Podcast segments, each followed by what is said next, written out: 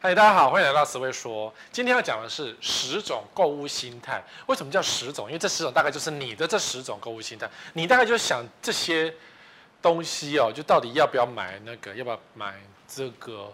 要买 Dyson 还是要买 LG？大概就是这个东西。哎，话说你们是选 Dyson 还是选 LG？如果说一样的无线吸尘器，你们会选感觉时尚的 Dyson，还是觉得功能更多、价格更好、CP 值更高的 LG 呢？但我觉得 LG 的功能真的很强大，没办法。那 Dyson 现在新的有都有 LG 的所有的功能，but 新的就是贵的。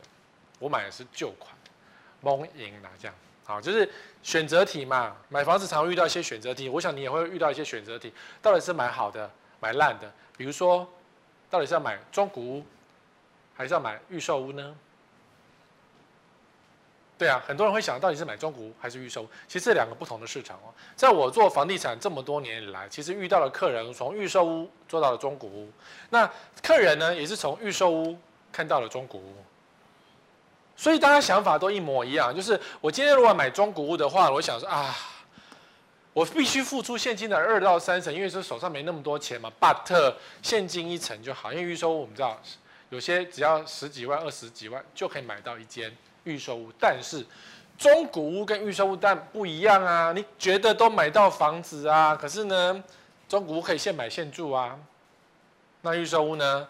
要等盖好啊，所以感觉上哦，就是你心态上你已经有一间房子，心态上跟你心态上有一间中古屋，而且马上住，那个是完全不一样。只是说我们今天在网络打卡的时候，你可以告诉人家说，OK，我们打到我们买了一间房子，我今年三十岁，我买到一间房子，什么什么开箱完之类的。啊，那当然预售屋就是赌一把，赌一下啊，赌会不会会不会倒闭啊？赌两年后房价是不是会起涨？因为预售屋就是一个期货的概念，它卖的是两年之后的房价的世界。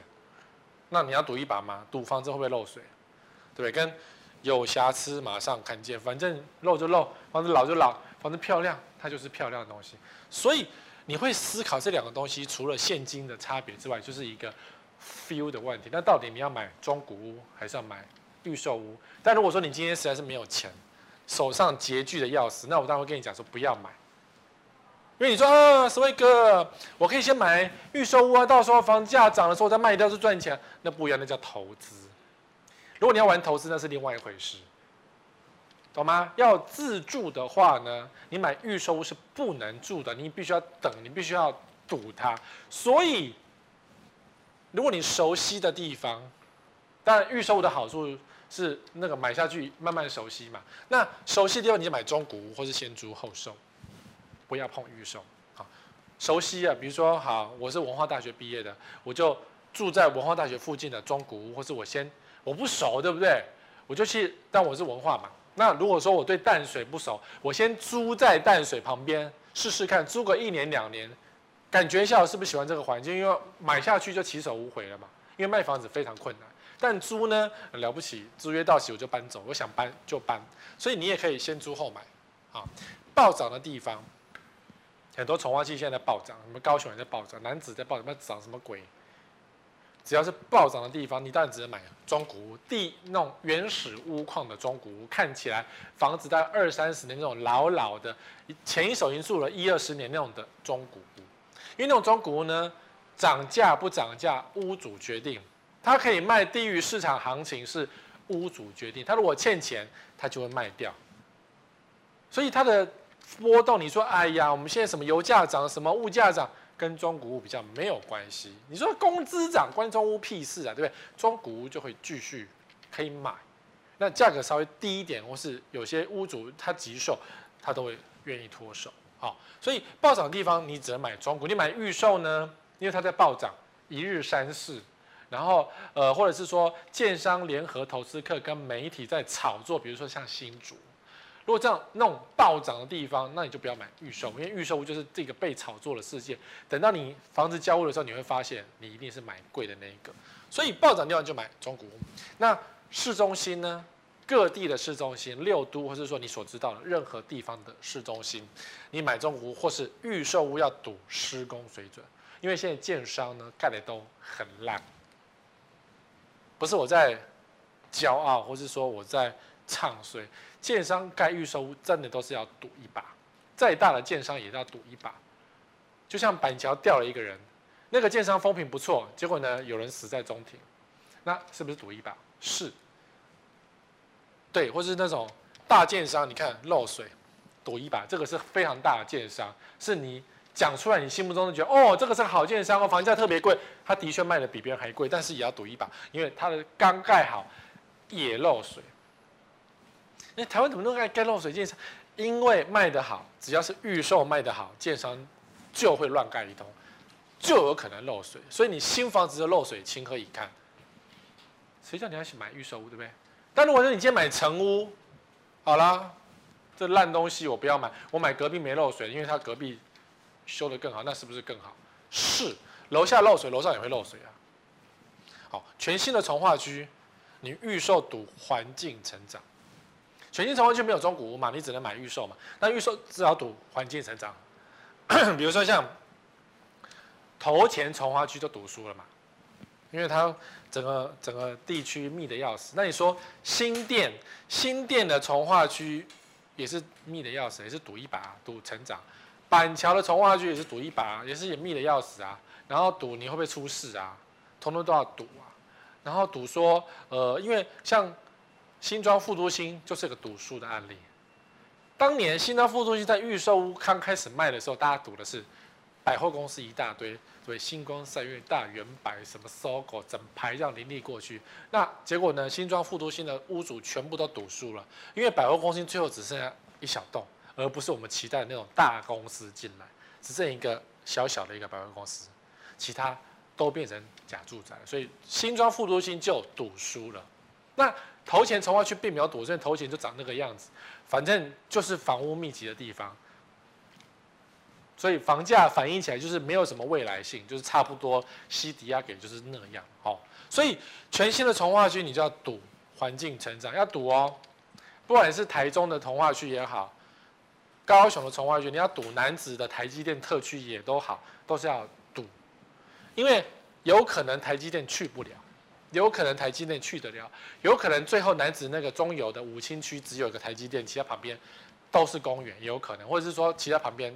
都没有东西，都有可能，啊，赌赢了，啊，你就赚钱；赌输了，撩急出场。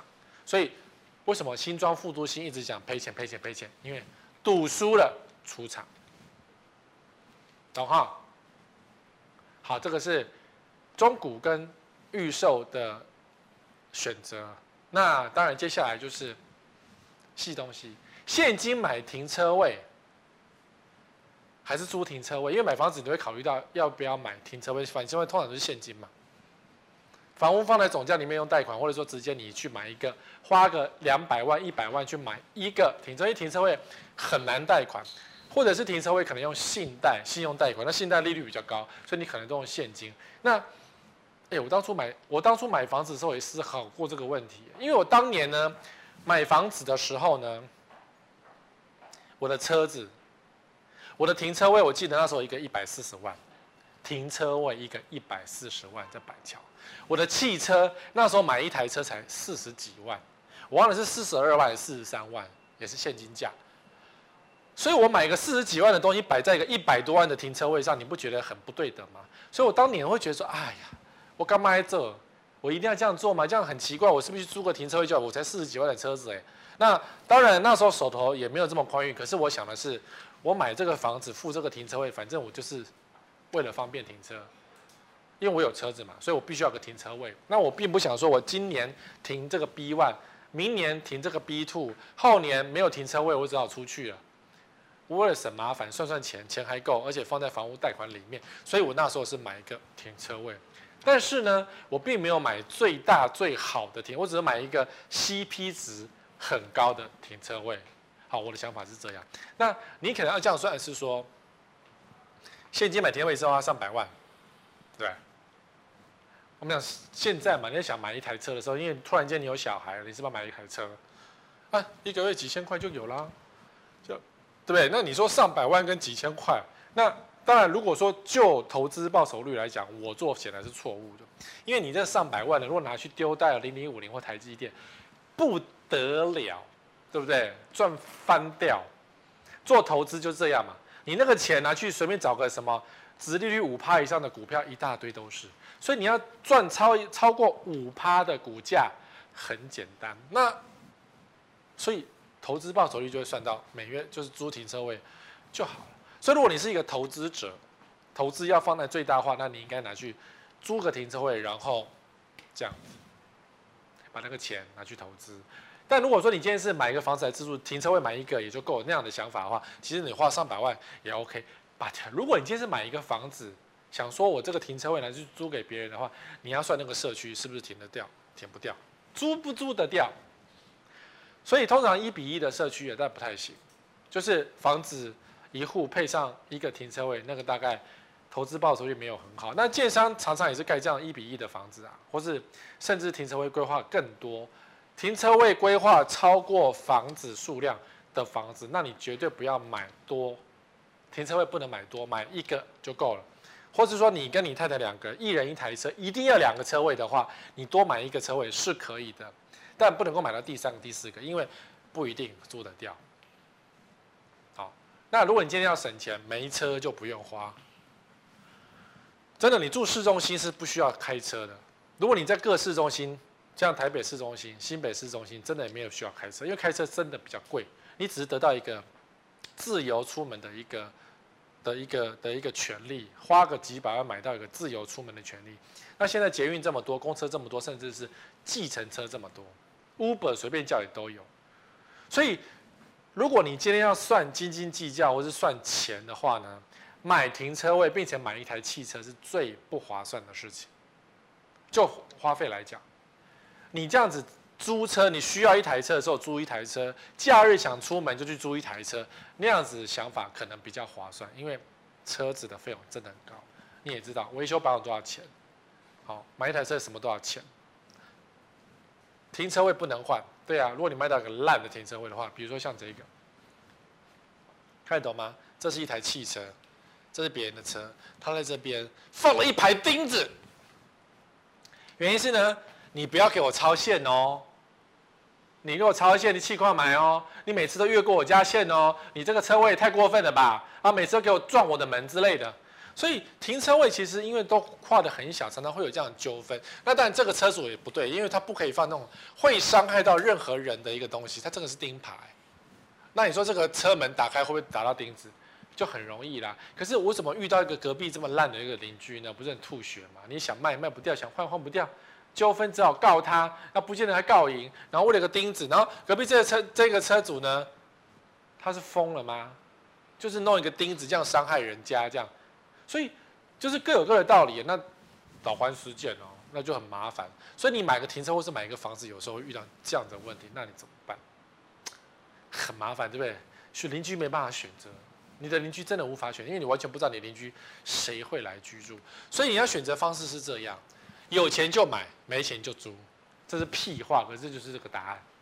如果手头上很宽裕，那你就买啊，什么关系？停车位。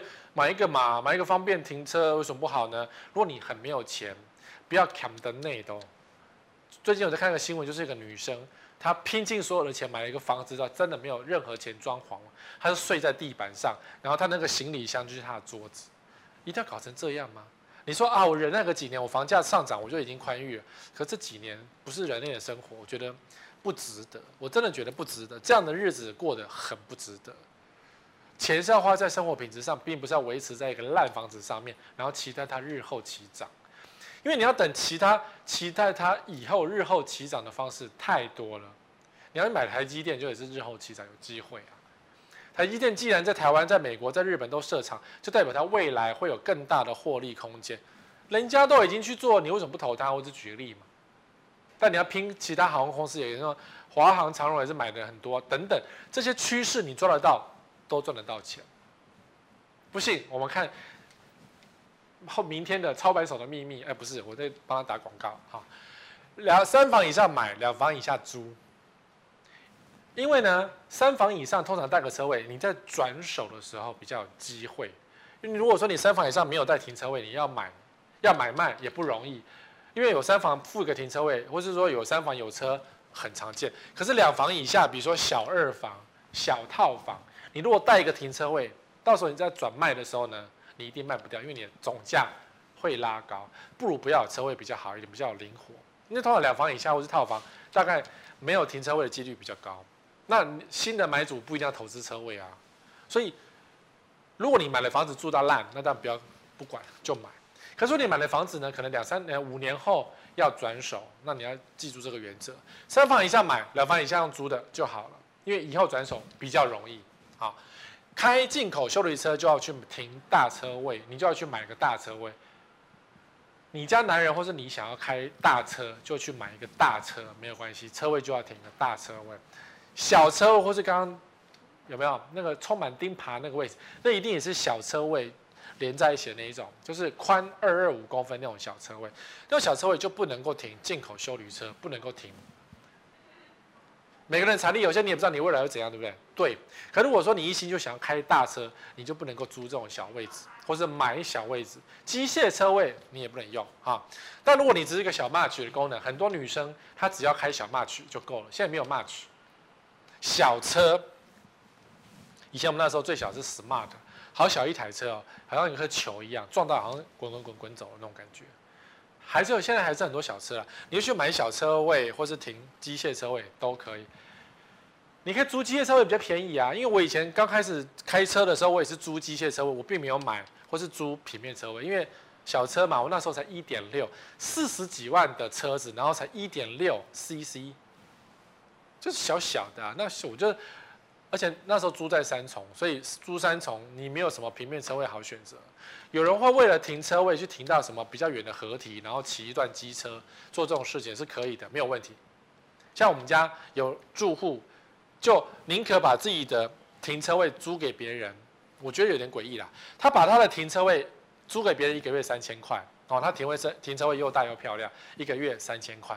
然后呢，他去停骑机车大概三五分钟距离那种。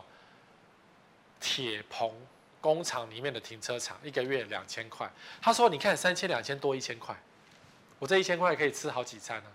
你今天要这样子 come 的那种也不是不行啦，就是稍微麻烦一点，骑机车出去这样比较麻烦一点。啊，就就看多少能力做多少事啊。对，大平数房车比一比以下，再考虑投资。以下啊、我刚才讲说一比一，对不对？要以下啊、因为有些。建商觉得挖地下停车场太花钱了，不值得，赚不回来什么等等，所以有些社区呢，它并没有一比一。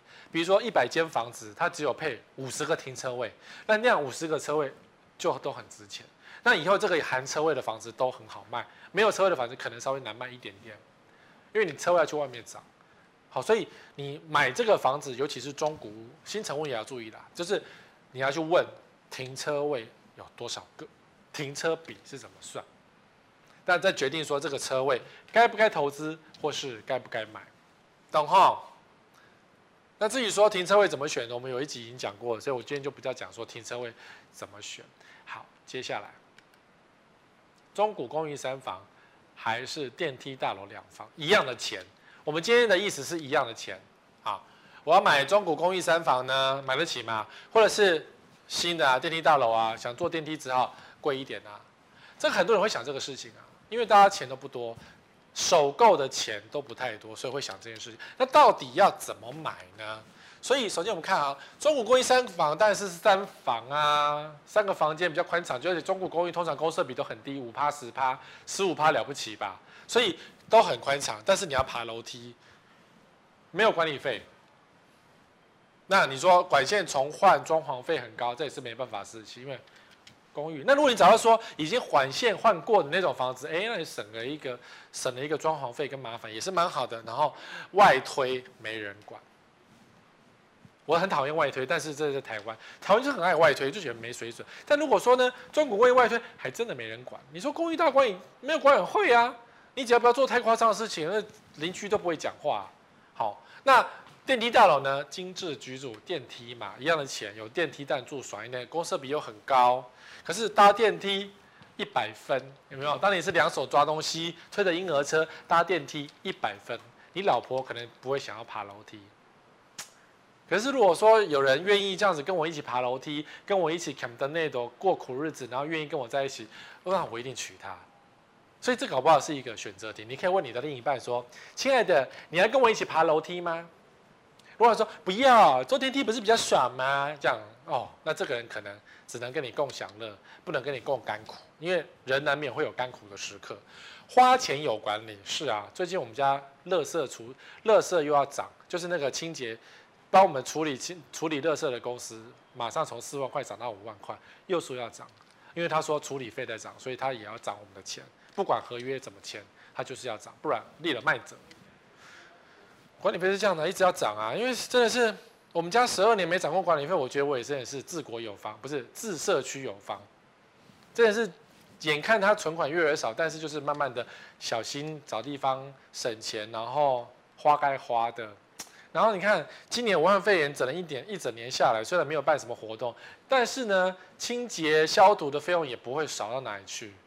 所以也没有省到多少，这样虽然没有做任何的活动，但是也没有省到多少钱，因为什么都涨，工资涨、电涨、油涨，然后现在乐色要给我涨，所以花钱有管理这件事情呢，因为有管理费的问题，有些人呢缴不起房贷，就会觉得管理费很沉重，然后就可能想说，算了，住公寓比较好，好，简单装潢可入住，因为真的是随便弄一弄就可以住了，啊，不能外推，多数的。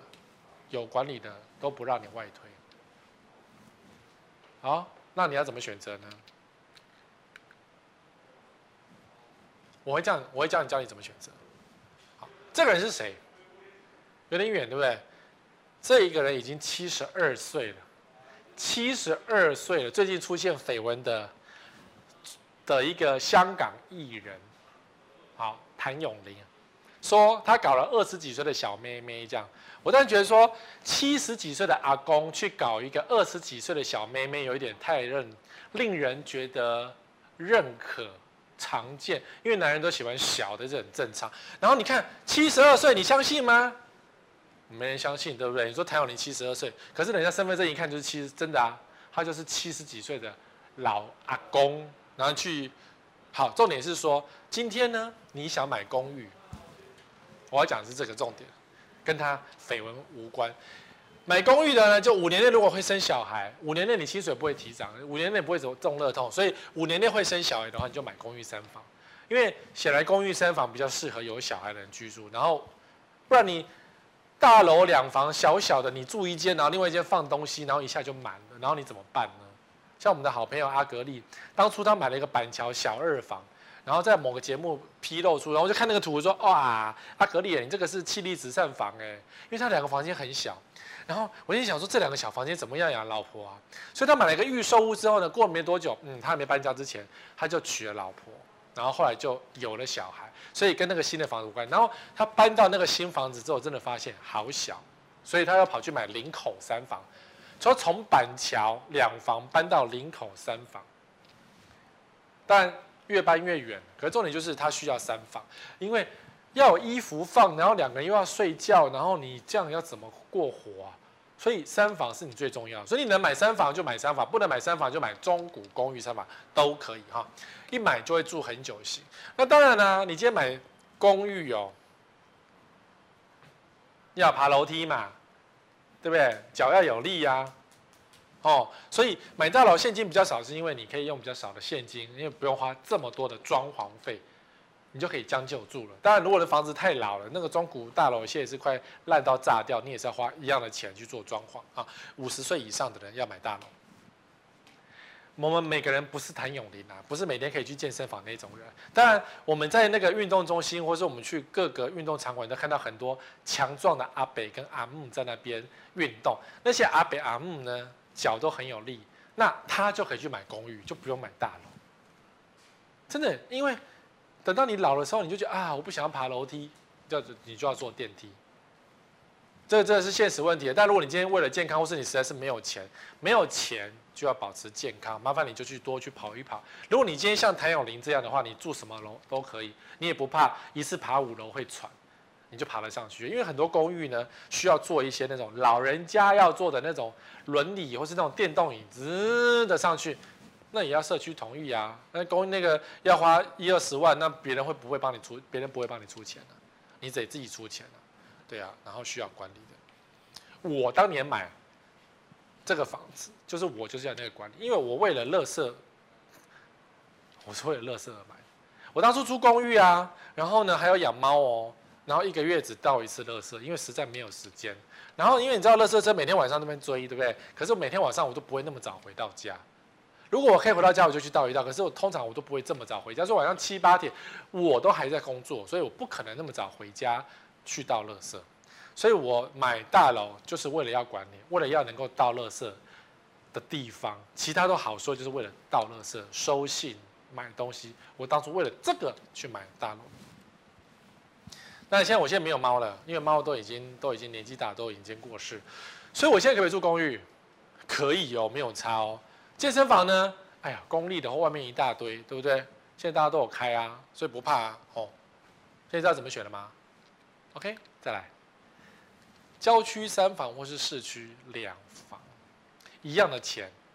没办法，我要讲都是一样的钱，我们都是贫贱夫妻百事哀啊。一样的钱，你要住郊区还是住市区？市区只能住，如果是台北市，搞不好是郊区三房 vs 市台北市一房。台北市真的很辛苦，真的超辛苦。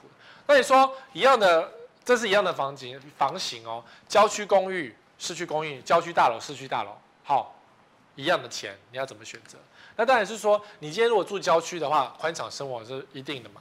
安静开阔，因为郊区安静啊，想想看，淡水、淡海新市镇安静，风飒飒的吹，市区是没有听到风声，但是在淡海听得到风吹的声音，海吹的声音，跟瓷砖掉落的声音啊。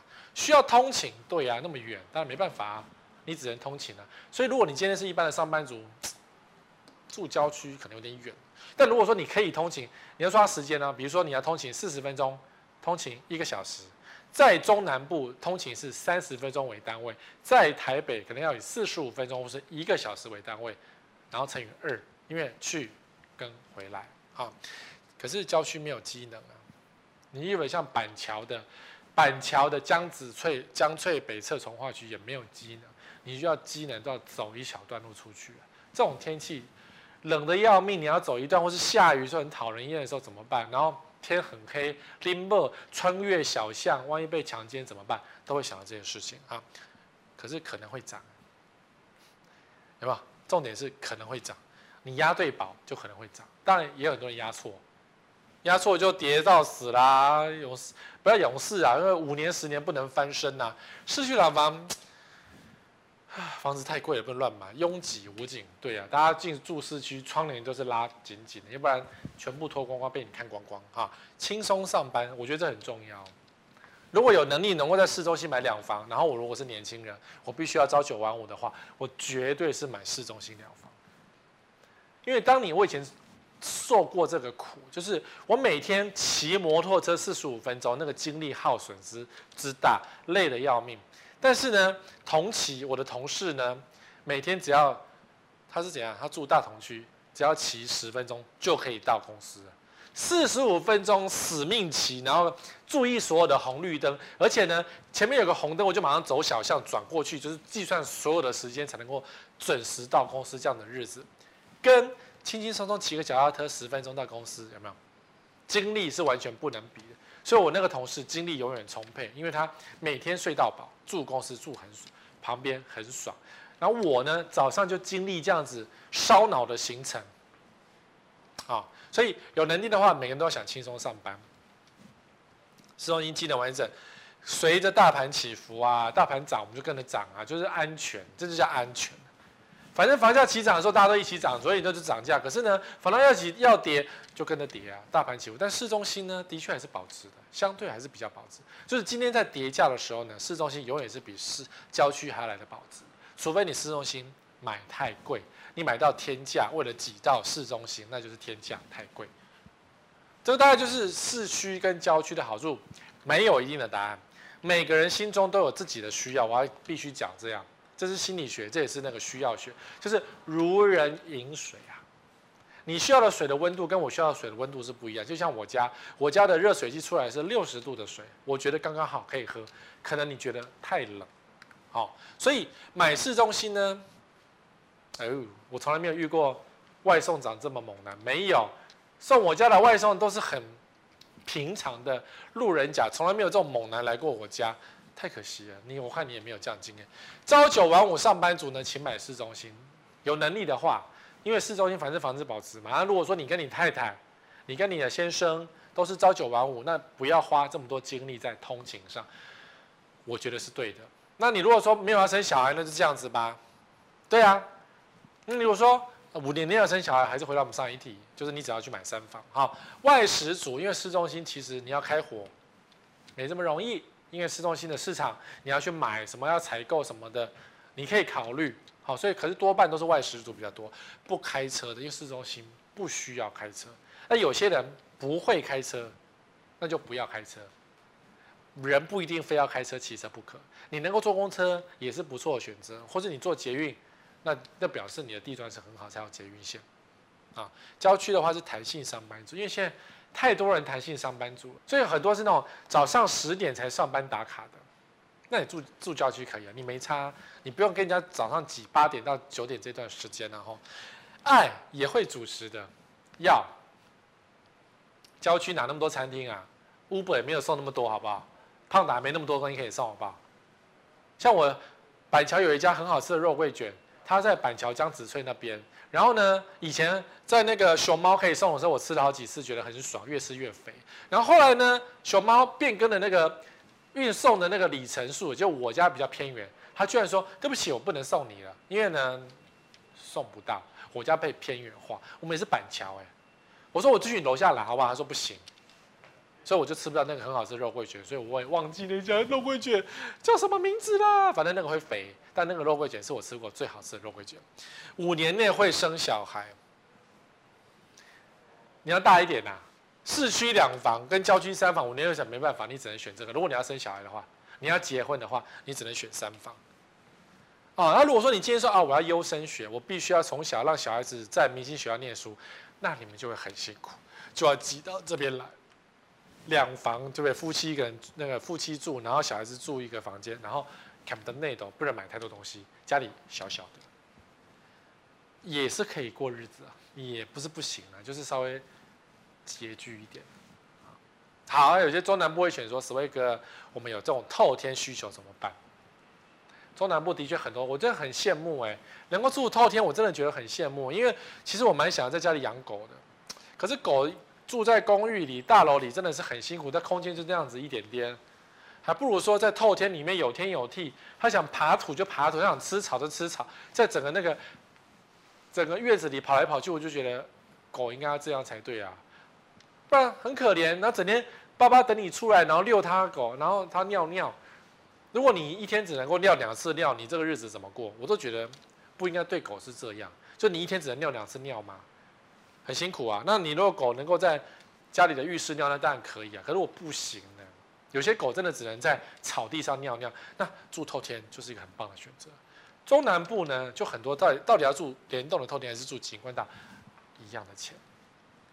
很爽，对不对？这是北部完全得不到的一个优惠，或者说，你看，你今天是新竹人，你要住新竹的新丰的透天，还是住竹北的高楼大厦？反正上班都要开车，你也可以是这样想。好，那联动透天自有天地，管理费很少，因为透天像这种，这只是这种社区型的透天，它的管理费它没有什么设施嘛，顶多付一个人的，或是付警卫，因为它可能还有警卫的功能，还要帮你收包裹，还有社区管理的。的这种好处，对啊，如果你不想要住独立透天，在那边没有任何服务，那你住联动透天社区还是会有服务的。那有些长辈呢，只习惯住一楼，受不了电梯大了，没有办法想跟人家挤，或是有些人觉得我们家小孩很吵，楼上整天乒乒乓乓会发疯这样。但我觉得邻里感很强，这种透天真的是邻里感很强。这一户这边打老婆，那一户听得很清楚。然后，可是大家都啊好啦啊什么的，借酱油也很方便，对不对啊？老王，我们叫我借一下。可景观大楼它就是一个大楼而已哦。年轻人喜欢大楼没有错，因为有开过景观，有服务，有设施，对，我有人进来帮我开门，然后帮我收信，然后帮我什么有健身房什么等等的。年轻人真的的确比较喜欢这样东西。然后因为打扫比较少，透天很多楼梯，光是擦那个楼梯就累得要命。可是呢，平面的房子比较好打扫，哦，免社交，独立住，真的免社交。如果你要老死跟邻居不相往来，你不能住透天。因为你光是回家都看得到所有的邻居，你在家里坐在客厅看这种房子，坐在客厅你挖鼻孔，人家对面看得到你在挖鼻孔，除非你树很多全部挡住。But 邻里关系真的蛮强的，就是透天就有这个优点，也是有这个缺点。好，你要怎么选呢？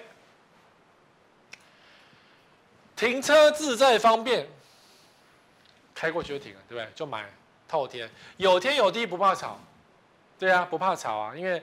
楼上这边站口卡，透天没有这个问题，除非你你就管你家小孩吧，哈，这是不是别人家问题，是你家的问题啊。使用空间比较大，因为透天真的公设比比较少，也不需要设施。你要健身房自己家摆，就不要去什么公共去给人家一起用这样。景观大楼嘛，你们这是什么社区吗？这不是社区，这是饭店。这个是生意很好的饭店。我每天会，我只要出门来好房网上班，不是上班，露营都会经过这儿。这叫台北市民酒店，就在台北市忠孝东路跟中华路的交接口。然后它最多的打卡点，就是因为它房间很小，一个一天才两三千块，床贴着窗户，所以这个小姐。就这样子直接在这边这样子拍照，那也有人是直接在窗户旁，因为这是玻璃，大的玻璃，床在这边嘛，就躺在这边，后面就是车水马龙的忠孝西路、中华路，view 有没有很好？超级好，所以这是一个台北市很热门的一个打卡景点的饭店，它的生意也非常的好。它是自己 check in 的，所以呢，要偷情也很方便，因为没有小姐，没有柜台人会说，呃，有先生你又带别人，没有自己 check in，所以它生意超级好。所以如果你现在买景观大楼，你要隐私啊，你要挖鼻孔没人看到，你去买景观大楼，前面没有人看到，你就可以自在的挖鼻孔啊。要点设施，要开阔景观，年轻人喜欢，老人不喜欢。就像当初王建民在买台南第一栋景观大楼的时候，所有的台南人会说：“哎呀，住那干什么？干嘛住大楼？一样的钱住透天不是很爽吗？”我相信他有他的考量，因为每个人需要不一样嘛。所以如人饮水，冷暖自知。你喜欢这样子的东西，就买这样子的房子。但如果你觉得，哎，史威格景观不重要了，买这 view 干什么？给人家看光光吗？买那个 view 能够赚，给我能够吃吗？买那个 view 看起来很舒服吗？你出去也是 view 啊。很多高雄人会这样觉得，海景不重要，出门就是 view。那你就不要花多余的钱去买这个东西，因为大楼要公设比呀、你花比较多的钱去买到，真的啊，大楼真的花的钱会比较多，而且大楼以后要都更比较困难。联动透天都都更比较简单，大楼要都更非常困，几乎是不太可能。好，好，你要捷运吵闹宅还是通勤安静宅呢？做捷运嘛，现在全台湾到处都有捷运啦，每个人都希望捷运。现在基隆整天炒捷运啊，整天都在炒捷运呢，所以你要捷运吵闹宅还是通勤安静宅，就比较远的嘛。通勤就是没有钱，像我家是属于通勤安静宅。我当初买房子我就要选择通勤，因为我要安静，我要安静。你不一定要安静哦，可是你说十位哥有没有捷运安静宅呢？没有。有啦，那捷运就是很烂的捷运了，就是不重要的捷运线，它就是捷运安静宅，也是可以了哈。交通方便，生活机能完整，对呀、房价也保值也没错啊，好卖也比较贵，就像这一个，这个是捷运宅，没错啊，这个是什么？公馆站，底下是健身房，楼上是那个，楼上是捷运共构宅，很方便，下楼就是捷运站，下楼就是商场，下楼就是健身房，多好，但是很吵。所以，然后，呃，商场也会吵到你，所以这个社区不是很安宁，互相搞来搞去。呃，住户嫌健身房震动吵，墙墙壁烂，然后健身房觉得住户，哎呦，我做我的生意，你为什么来吵我？我已经敦亲睦邻很多，什么鬼的？可是呢，通常你要住家，如果你要鸟语花香，哎，这个是个人喜好哦，跟需要问题。像我真的是需要鸟语花香，我睡眠很浅，我练床。我练枕头，我练味道，什么都有问题，所以稍微什么温度一高我就醒来了，所以我浅眠呐、啊，自己煮最健康。我喜欢自己煮，虽然最近吃胖达比较多，但是自己煮，真的比较健康，比较贵，比较健康。好，有时间多自己煮，的确比较健康。我的身材其实是靠吃得来的，不是健身得来的。前期有人问我说：“Sway 哥是不是变瘦？”我没有变瘦，我只是吃的比较健康而已。啊，随区域利多，区域利多空起伏，就那个地方多了什么？像我家附近有。多了一条捷运线啦，所以呢，房价就变高了。可是如果你家旁边，啊，多了一个焚化炉，哪怕是多个社会住宅，房价都有可能因此而起伏，哈，评价也比较不好卖。对，相对相对市中心，因为市中心如果一样的价格，但是市中心比较比较优惠啊，谁要住那么远的地方？我家就没有，现在没有捷运啊，走到捷运站十五分钟，哎，有时候你就嫌远。那我虽然我们公车很多，不过呢，我是开车的啊，所以我我当初选就要选一个安静的地方。好，那买这这些人就是生活便利第一者，你一定要买捷运。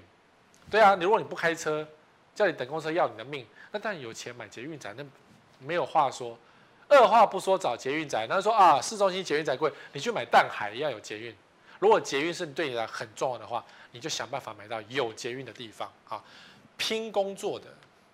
那就买市中心，因为你朝九晚十，那你在住市中心啊？住那么远的地方干什么嘞？不怕吵，也不怕闹，就住市中心，一切都以市中心为准啊。通勤仔呢，时间换金钱，不是包包换包包，是时间换金钱，就是时间很重要。你不想花一个小时时间通勤，那可是我觉得我无所谓，我年轻有得吃，我那一个小时可以在车上看书，你会看吗？我看你通常一个小时是看剧吧，玩电动玩具吧，那就不算，那就不是把时间赚回，那只是在放空而已。安静第一，我就是安静第一。哦，可是呢，这个房子呢，view 很漂亮，对不对？它楼下又是捷运，是不是符合又捷运宅，然后又是一个景观宅？不过呢，这个地方要市中心也是要通勤啊。纵使是有钱人开着你的。凯迪拉克，你也要开上几十分钟，也是很遥远。红树林很漂亮，但是一样，它也是通勤宅。所以我就说，如果你非得捷运不可，那你可以住有那种捷运的地方，然后你自己再走下去看受不受了。因为有人问我说，红树林站可不可以买？因为红树林站的山上有很多捷运站，不是有很多景观站，但是要走一大段距离下山才能够到捷运站。好，下山很简单，可是你走上山，你的脚就会开始卡退磨烂，所以你要看你的脚受不受得了。等你五十岁，可不可以走上来？那你说十位哥我开车，那开车开车就不管捷运啊。所以你很多看房子的时候都开车，结果呢，最后上下班是你老婆走来走去，然后你买东西没东西好买，你要只能开车到淡水去买，太辛苦哦。自己要考虑好，什么是你买房子的第一。是你核心中心中心中心思想，中心思想为主，其他都是花。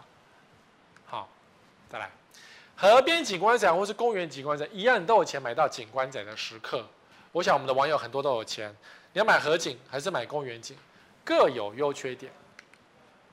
比如说，河边景观宅有水带财，这是风水老师讲的。那如果你笃信风水，你非得要住在河旁边，那你只能住在河边哈。水岸生活，你看很漂亮啊。景观蓝泽，你看很漂亮啊。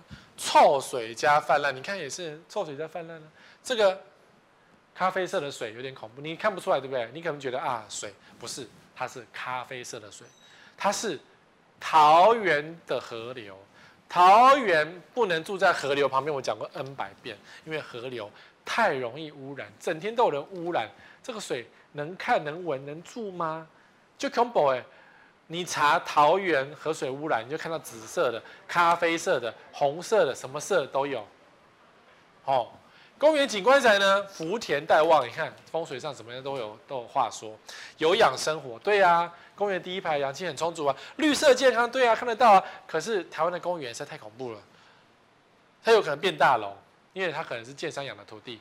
它有可能是政府的机关用地，然后突然间要变消防队、变警察局、变学校，那你也不能让不让它变，因为他说变就得变。它本来就是机关用地，不是公园啊。唱卡拉 OK，你这很奇怪，老人很喜欢在公园唱卡拉 OK。你如果你去唱歌可以，为什么喜欢在公园拿卡拉 OK 机唱呢？有唱很好听吗？有没有？你想想，污染人家，老人家很奇怪。那可是你要让人家发现，他可以把，他不要加麦克风，可以吧？你可以在公园唱歌，但是不要加麦克风，不然公园第一排几乎都有老人唱卡拉 OK，你都觉得啊。然后你去做早操也可以，你为什么加麦克风呢？你音量不能调小一点吗？一定要调这么大吗？对，你可以做早操没关系啊。好，公园第一排就这个缺点。好，怎么选？我这个照片是一个错误的示范，因为这个照片看起来像是公园第一排，然后它也是河景第一排，所以住中高楼层的 view 都很漂亮。可是呢，低楼层感觉是公园很漂亮，对不对？很吵，差个杯戏，空气也很糟糕。因为我去过。旁边的人家家里做客，那个窗户一打开，我们不能讲话；窗户关起来，我们才可以讲话。你就知道那个空气是噪音是恐怖的啊！如果你为了要舒适的话，公园仔的确大于河景仔，没有话说。公园仔的确比河还说，因为台湾的河污染实在太恐怖了，任何河流几乎等于污染的代名词。那没有污染也会河水泛滥，桃园的泛滥几次啊？对不对？动不动上游就泛滥。所以泛滥太恐怖了。可是呢，毒水跟毒植物，我们的水太容易毒了，所以我宁可选择毒植物。我们不要去吃，不要去喝，不要去摸，不要养狗，不要带狗去吃毒植物，因为很多人去遛了狗就死掉，因为那个植物有毒，狗吃了会死掉吼。可是，but 价格和景财居然优于公园仔，没办法啊，河景难得啊，豪宅是。不开窗户的，你懂吗？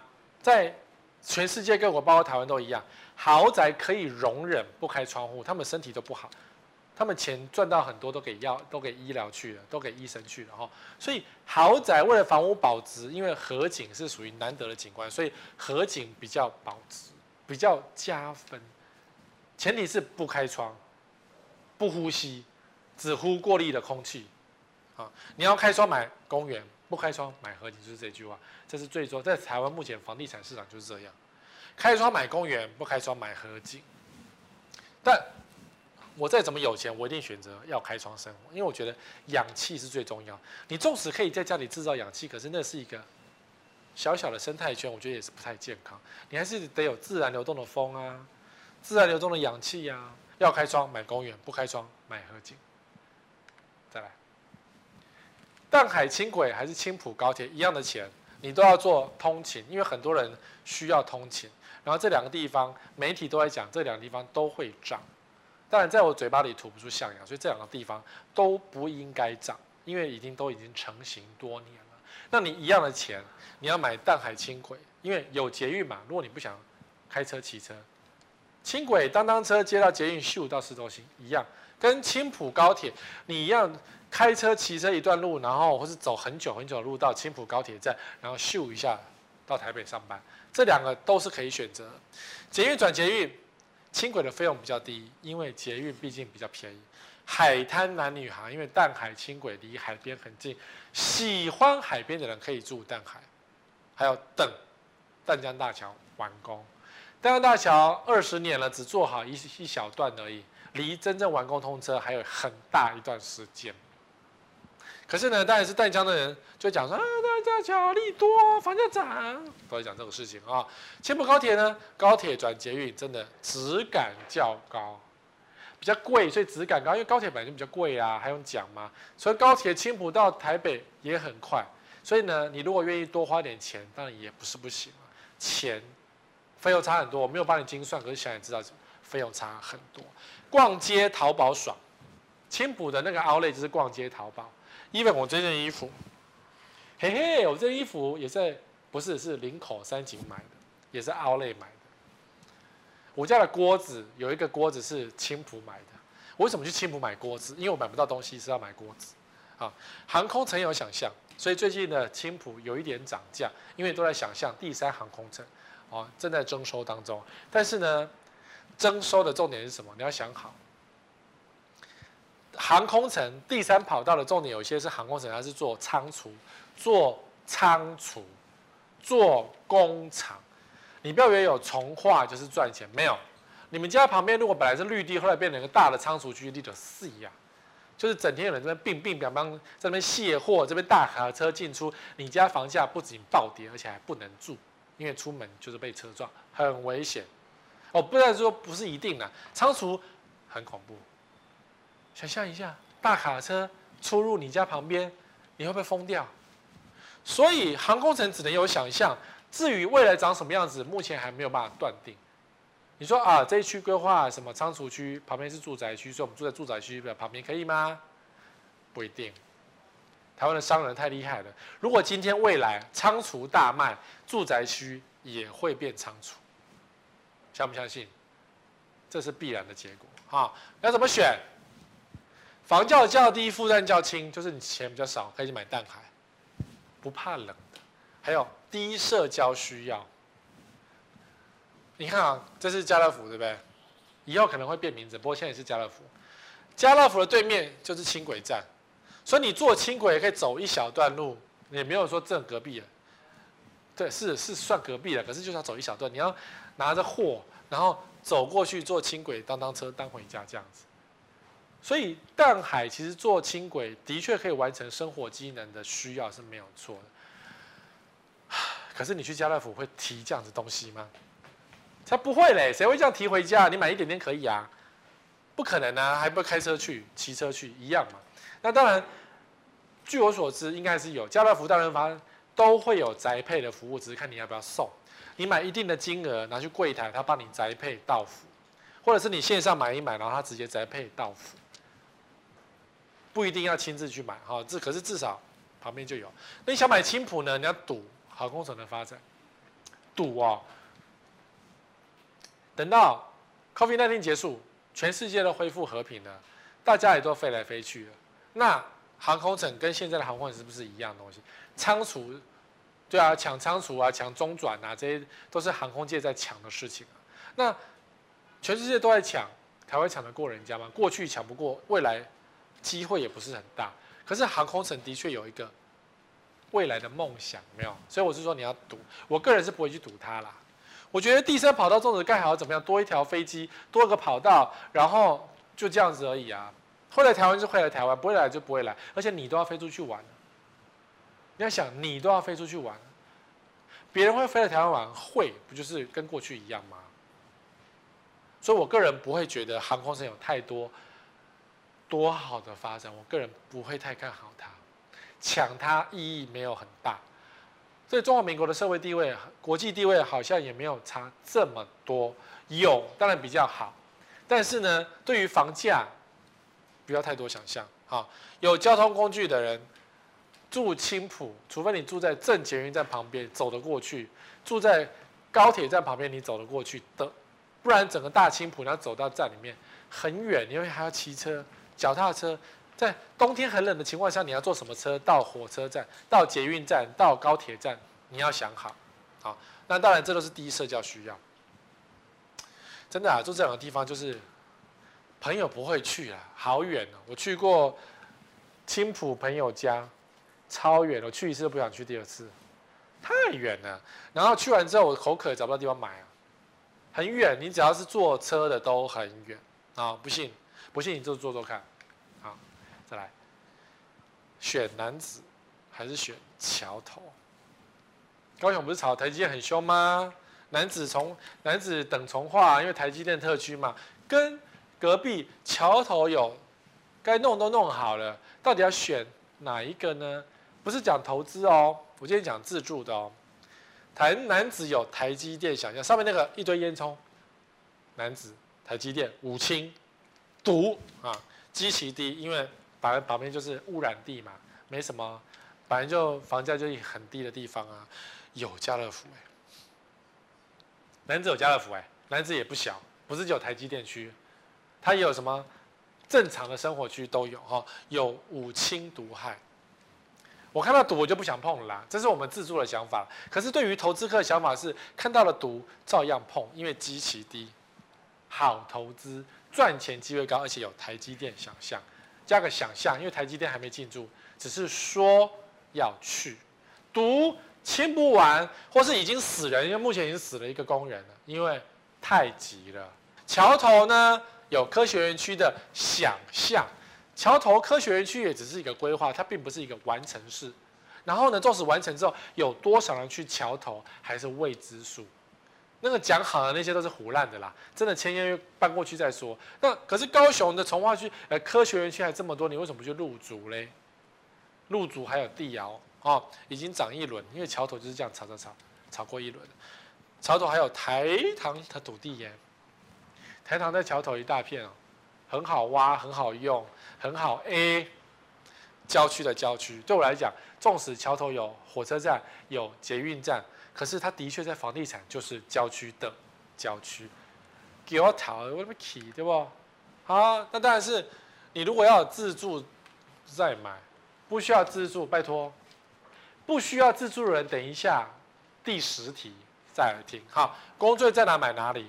你确定你在台积电工作？你确定是在台积电高球厂工作？你就去买男子，谁能确定啊？喷笑。